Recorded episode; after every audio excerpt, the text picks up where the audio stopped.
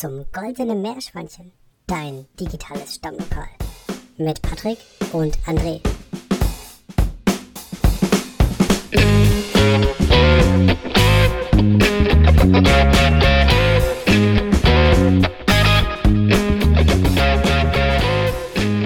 So, hallo und herzlich willkommen zu einer neuen Folge vom Goldenen Meerschweinchen.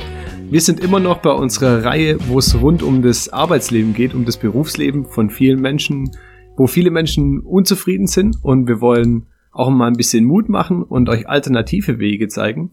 Und deswegen haben wir heute einen super interessanten Interviewpartner gefunden. Und zwar den Clemens aus Wien. Clemens ist professioneller Online-Pokerspieler, aber auch am Tisch, so habe ich das rausgehört, auch ganz geschickt. Und ja, Clemens, erstmal vielen Dank, dass du dir die Zeit nimmst für uns und heute unser Interviewgast bist. Ja, hi äh, Patrick und André, das äh, freut mich total hier zu sein. Ähm, erstmal cooles Projekt von euch, dieser ganze Podcast, da bin ich gerne dabei. Und ähm, ja, das Thema, was ihr so ein bisschen hier ansprecht, ist irgendwo auch eine, eine Herzensangelegenheit von mir. Also da bin ich gerne, gerne euer Gesprächspartner.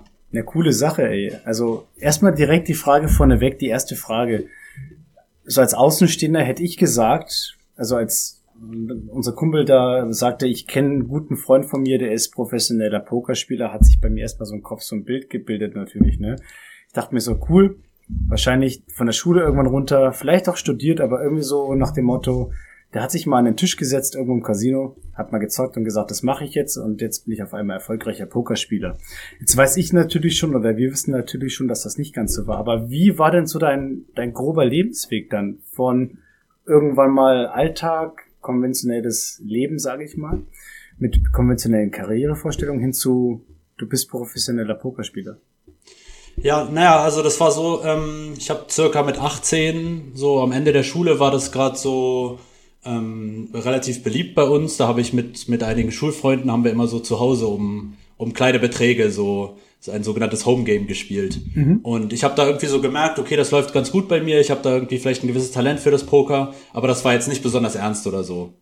Ähm, ich habe dann ganz normal angefangen zu studieren. Ich habe äh, Wirtschaftsingenieurwesen studiert und habe das halt nebenbei ein bisschen gemacht das hat sich dann auch so entwickelt, dass ich damit halt gutes Geld verdienen konnte. Ich habe das eben gemacht, wie, ein, wie andere Leute den Studentenjob irgendwie machen, als Kellner oder ähnliches.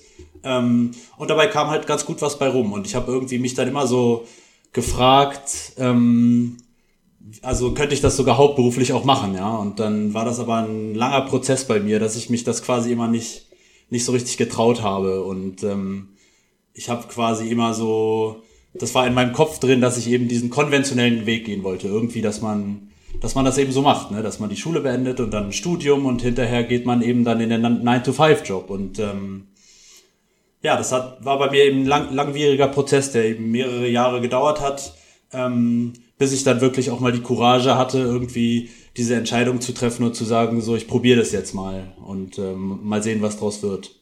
Mhm. Wie lang bist du dann praktisch diesen klassischen Karriereweg gegangen? Hast du das Studium ganz normal abgeschlossen und schon mal angefangen, ich sage jetzt mal so ganz frech einen richtigen Job zu machen oder hast du dann Also ja, Studium, ja. Studium habe ich abgeschlossen, aber ich habe äh, Berufserfahrung eigentlich nur so über Praktika und ähm, naja, so einige studentische Nebenjobs gab's schon. Und ja, ich habe da vielleicht nicht so die besten Erfahrungen gemacht auch. Also ich hatte da irgendwie immer so gemerkt, ähm, naja, vielleicht wie viele, wie viele der Angestellten in diesen Jobs sind jetzt wirklich irgendwie mit, mit Herzblut und mit Liebe bei der Sache? Hm. Oder ist es eher ein Umfeld, wo Leute sich irgendwie fast schon freuen auf den Feierabend? Oder eigentlich ist das Wochenende das, das Highlight der Woche und so. Und ich habe mich gefragt, man verbringt jetzt so viel Zeit des Lebens irgendwie mit dieser einen Sache. Ähm, warum steckt man nicht mehr Zeit da rein, dass man sich halt überlegt, was ist meine Leidenschaft?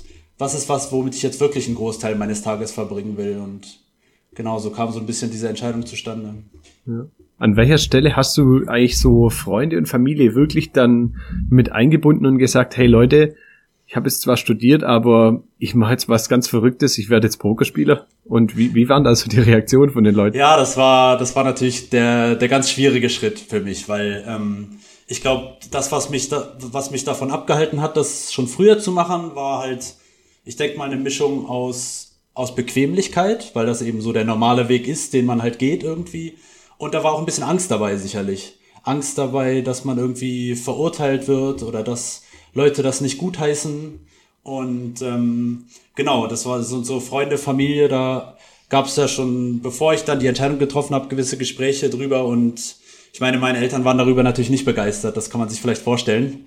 Ähm, und deswegen war das für mich schon ein sehr schwieriger Schritt, weil ich eben auch nicht wollte, dass irgendwie dass da mein, die Beziehung zu meinen Eltern drunter leidet. Und das war, hat dann eben viel Courage von mir erfordert, dass ich mal wirklich mich äh, meine Eltern besucht habe und ich mich mit denen hingesetzt habe und denen das so erklärt habe. Und ähm, ich glaube, so nach und nach haben sie dann gesehen, dass sie mich auch mal hier besucht haben in Wien, dass es mir hier ziemlich gut geht und so. Und ich, ich, ich glaube, dass sie inzwischen ganz gut mit der Entscheidung leben können. Aber es ist ja auch so im Leben, dass man es vielleicht, also das muss einem vielleicht auch bewusst sein, wenn man so eine Entscheidung trifft. Man kann es auch nicht jedem recht machen. Also es wird auch Leute geben, die diese Entscheidung vielleicht nicht gut heißen, so aus dem engen Umfeld, ja. Hast du irgendwann auch mal wirklich Selbstzweifel dann bekommen? Also ich denke mal, das ist ja so ein Prozess, das läuft so ab. Du kommst so, du outest dich praktisch mit deiner Idee, sprichst mit deinen Eltern und Freunden und dann kommt so ein kleiner Rückschlag vielleicht mit so einer Anregung, wo du sagst, hä, ist es jetzt vielleicht doch der falsche Weg oder hattest du solche Zweifel nie?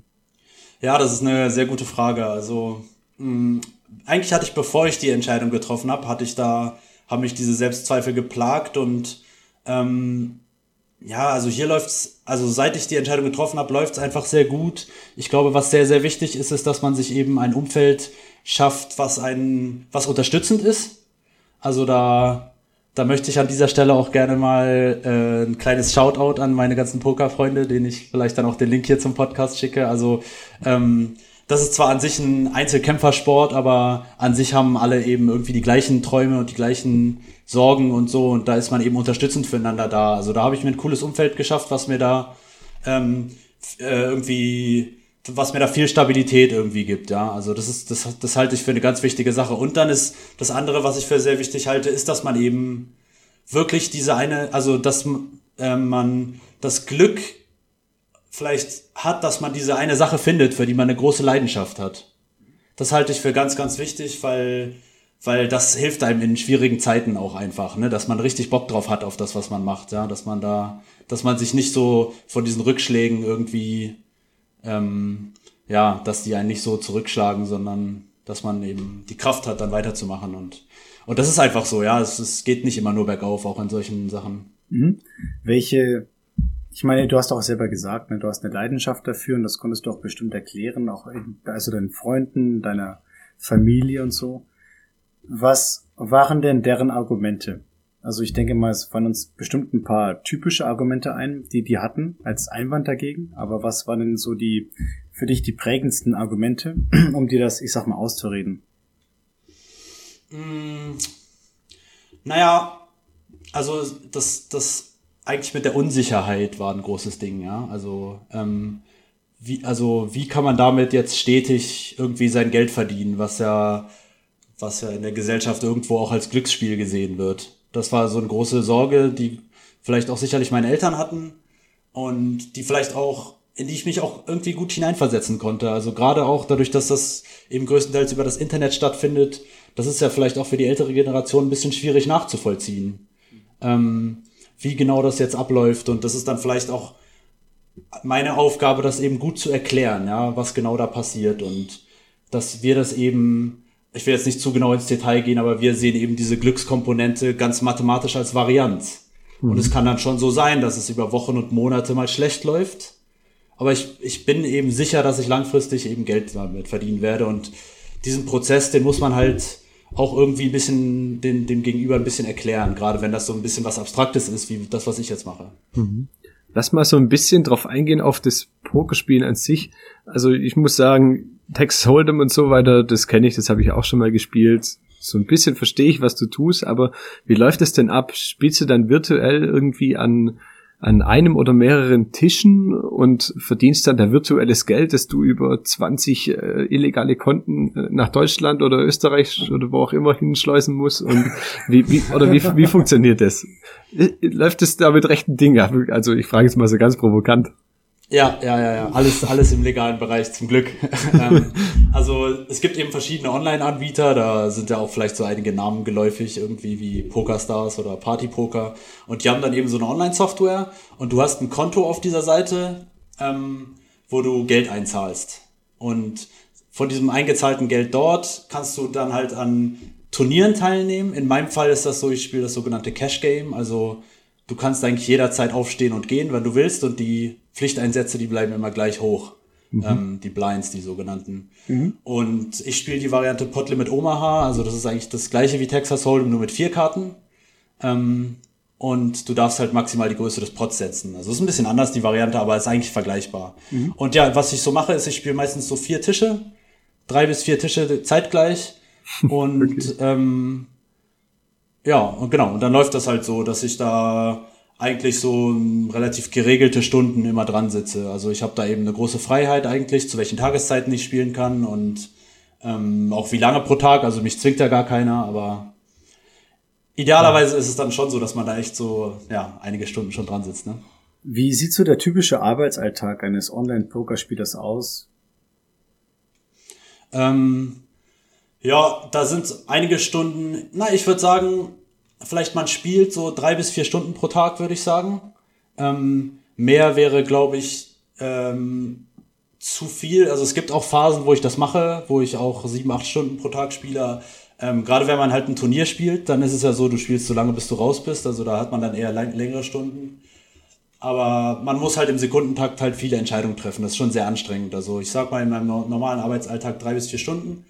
Naja, und dann hat man ein paar Stunden eigentlich auch jeden Tag, die man mit Theorie verbringt. Also man muss das eben auch trainieren viel und ja, so der Status quo ist, dass es da eben ganz viel ähm, künstliche Intelligenz gibt. Also wir nutzen da so mathematische Solver, die Spieltheorie optimale Lösungen ausgeben, aber da will ich jetzt auch nicht zu weit ins Detail vielleicht gehen. Okay. Lohnt sich das Ganze denn finanziell? ähm, ja, ich weiß gar nicht, wie viel ich dazu sagen kann. Äh, klar, also das war für mich ein großer Bestandteil dieser Entscheidung war, ich werde damit mehr Geld verdienen oder deutlich mehr sogar als mit meinem normalen Werdegang. Mhm. Ähm, weil klar, diese Entscheidung ist mit einem gewissen Risiko behaftet und da will man jetzt vor allem in den nächsten Jahren will man damit gut verdienen, ja. Also das war, das war mir schon wichtig, dass ich da auch ähm, vielleicht finanziell schon ähm, will ich jetzt nicht so das größte Risiko eingehen, sondern da soll schon klar sein, mein Erwartungswert ist vielleicht, dass ich da ganz gutes Geld verdiene, ja. Das heißt, du hast auch also, ich sag mal so ein paar allgemeine feste Strategien oder persönliche Einstellungen, die dich dazu bringen, dass du wirklich das Risiko minimierst und wirklich so einen konstanten Einkommensaufbau auch dir selber ermöglicht oder gar garantierst. Ja, das kann man so sagen, genau. Und ich, ich ähm, ich lebe da auch allgemein eigentlich, versuche sehr sparsam zu leben. Also ich mhm. versuche auch vieles, einen Großteil meines Verdienstes irgendwie beiseite zu legen. Ähm, das äh, sehe ich einfach so, dass man vielleicht mit einer gewissen Unsicherheit, die diese Selbstständigkeit halt mit sich bringt. Man weiß halt nie genau, wie es um Online-Poker bestellt ist in fünf oder zehn Jahren.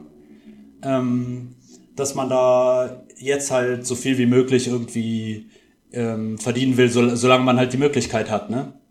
Mhm. Ja. ja. Ja.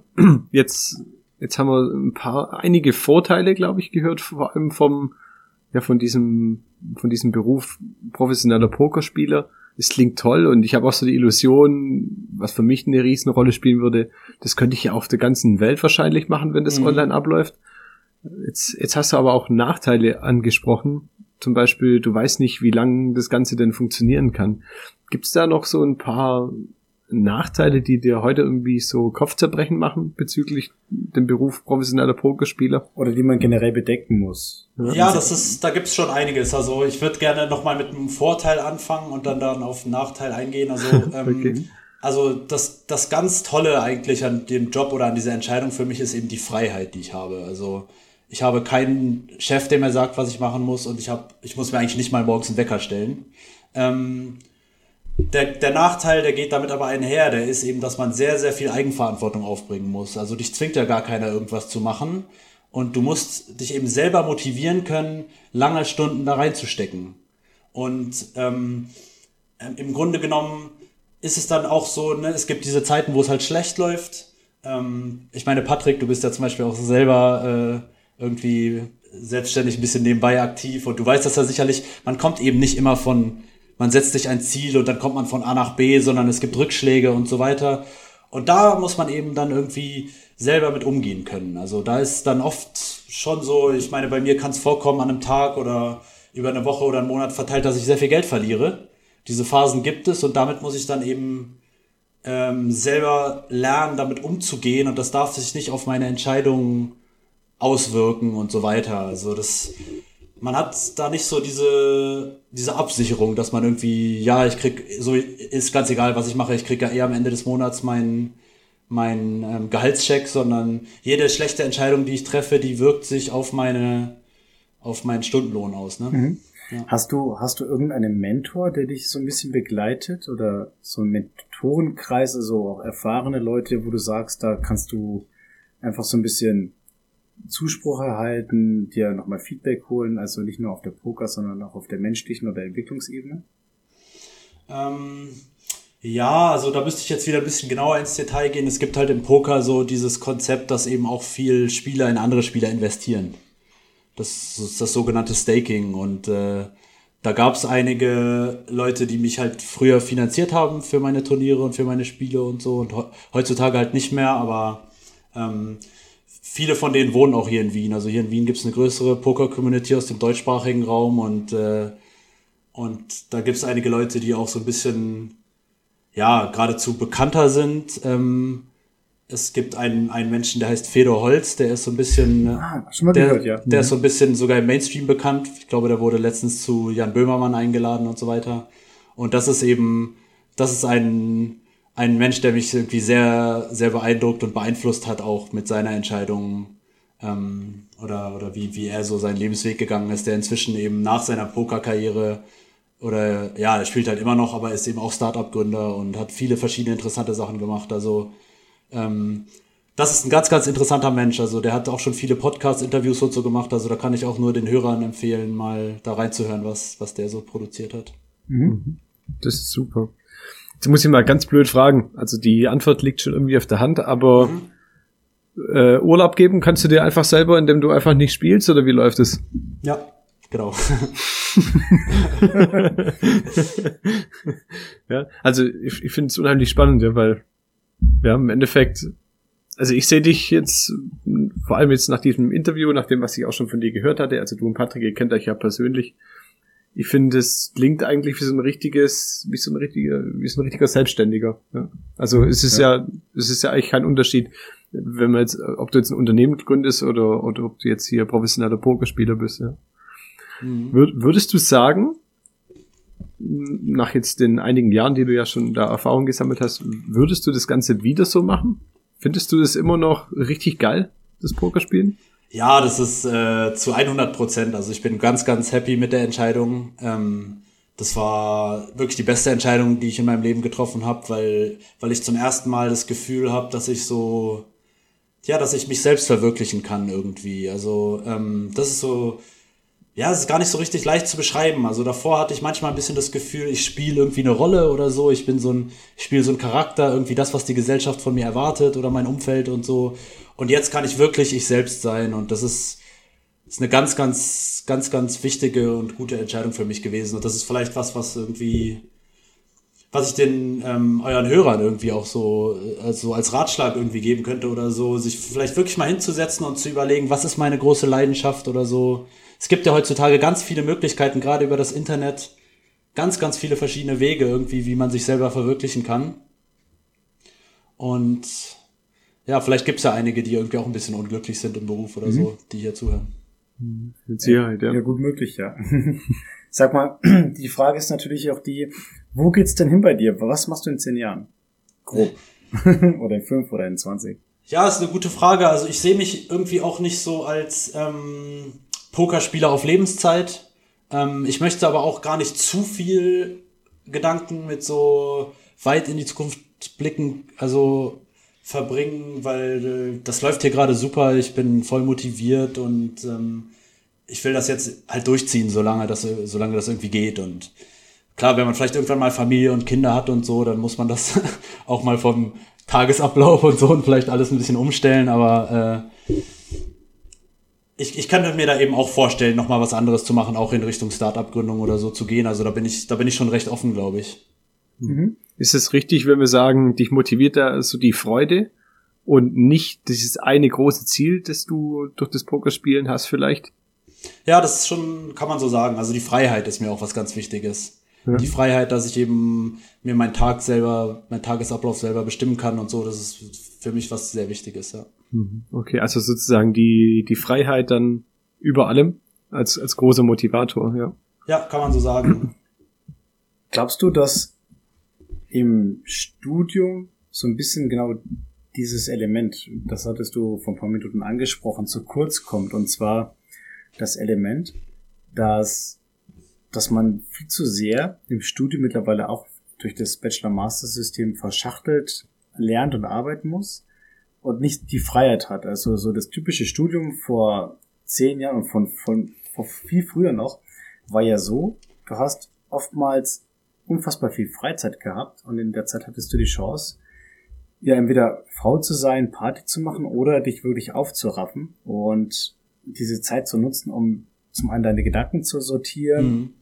kreativ zu werden, aber gleichzeitig dich auch selbst zu disziplinieren. Also wo teilweise echt gesagt wurde, du hast jetzt eine Prüfung in sechs Monaten und wir sehen uns dann. Ciao. Du weißt, was zu lernen ist und mhm. mach doch, was du willst. Das heißt, dann hat man wirklich auch diese Form der Freiheit einerseits, aber auch diesen Zwang der Selbstdisziplin, weil sonst irgendwann schlagartig halt dieser Knall kommt, sage ich mal, die, diese Konsequenz mit der Prüfung. Und ich glaube, das ist ja auch ein bisschen das, was dein Alltag ausmacht. Glaubst du, das fehlt heutzutage in der akademischen, vielleicht auch in der schulischen Ausbildung? Ja, 100 Prozent. 100 Prozent, das sehe ich genauso, wie du, also die Dinge, die du gerade angesprochen hast. Ähm, so habe ich das Studium ein bisschen empfunden. Also ich will jetzt auch nicht irgendwie das zu schlecht reden oder so oder zu negativ sehen. Das ist schon, da, da lernt man schon wichtige Dinge fürs Leben und so. Aber im Grunde genommen, ja, sehe ich das auch ein bisschen problematisch, so dieses sehr verschulte Bachelor-Master-System, genau wie du sagst. Also ähm, wirklich, dass die Studenten auch, also ist, ich finde, der Fokus sollte ein Tick mehr darauf liegen, dass man als Student irgendwie auch für sich selber so dieses unabhängige Lernen mehr denkt, als äh, unabhängige Denken mehr lernt, so rum, als mhm, dass man ja. wirklich nur jetzt immer für diese Credit Points, für diese Klausur lernt irgendwie, ne? Mhm, ja, ja, auf jeden Fall. Also ich find's, ich find's richtig geil, deinen deinen Weg jetzt so auch nachempfinden zu können. Unheimlich spannend. Also wir haben ja jemand äh, praktisch gegenüber von uns sitzen, der auch studiert hat, wie wir beide, der dann aber irgendwie doch einen anderen Weg gegangen ist und den bestreitet und den nach wie vor toll findet. Und ja, der Clemens, der macht das Ganze vor allem für die Freiheit, liebt das Pokerspielen und am Ende von unserer Podcast-Folge gibt's natürlich immer noch Leckerlis. Das Besondere an dieser Folge ist jetzt, dass wir die Leckerlis, also das, was ihr Hörer praktisch mit nach Hause nehmen könnt, das euch noch ein paar Gedanken bereitet, die liefern nicht Patrick und ich, sondern die macht dieses Mal der Clemens. Genau. Gibt's denn zum Beispiel im Rahmen der Leckerlis irgendeinen Tipp oder ein, zwei, drei, zwanzig Tipps, wo du sagen würdest, also das kannst du wirklich mal so unseren Hörern mitgeben, wo du sagst, das ist einfach mein Deckel die wert? Ja, ich habe ja jetzt äh, eben schon ein bisschen was eingebaut, ähm, was ich so denke, wie, wie, man, wie man diese Entscheidung auch angehen sollte, irgendwie, wenn man das eben überlegt, selbst, sich selbstständig zu machen. Und ähm, ich würde da sagen, wichtig ist, sich selber sehr gut zu kennen. Also sich da wirklich mal Gedanken auch drüber zu machen, was, ist, was sind meine großen Leidenschaften, was sind meine Talente sich da wirklich mal hinzusetzen und sich das vielleicht mal aufzuschreiben oder so und ähm, damit dann auch irgendwie Zeit zu verbringen, das kennenzulernen und dann denke ich zum Beispiel, ähm, muss diese Entscheidung auch gar nicht so absolut sein, der Selbstständigkeit. Also man muss jetzt nicht einfach von heute auf morgen seinen Job quitten und irgendwie sagen, so, ich mache jetzt, ich, ich verfolge jetzt meinen Traum, sondern man kann auch ein bisschen das Wasser antesten und das eben irgendwie nebenbei machen. Also wenn man einen 9-to-5-Job hat, gibt es ja noch abends jeden Tag ein paar Stunden, die man hat von seinem Leben, die man auch für andere Dinge nutzen kann. Und da kann man ja zum Beispiel mal anfangen, im Internet irgendwas aufzubauen. Ich glaube, so wie ihr beide das zum Beispiel auch gerade macht. Also ähm, ja, den Podcast, ja.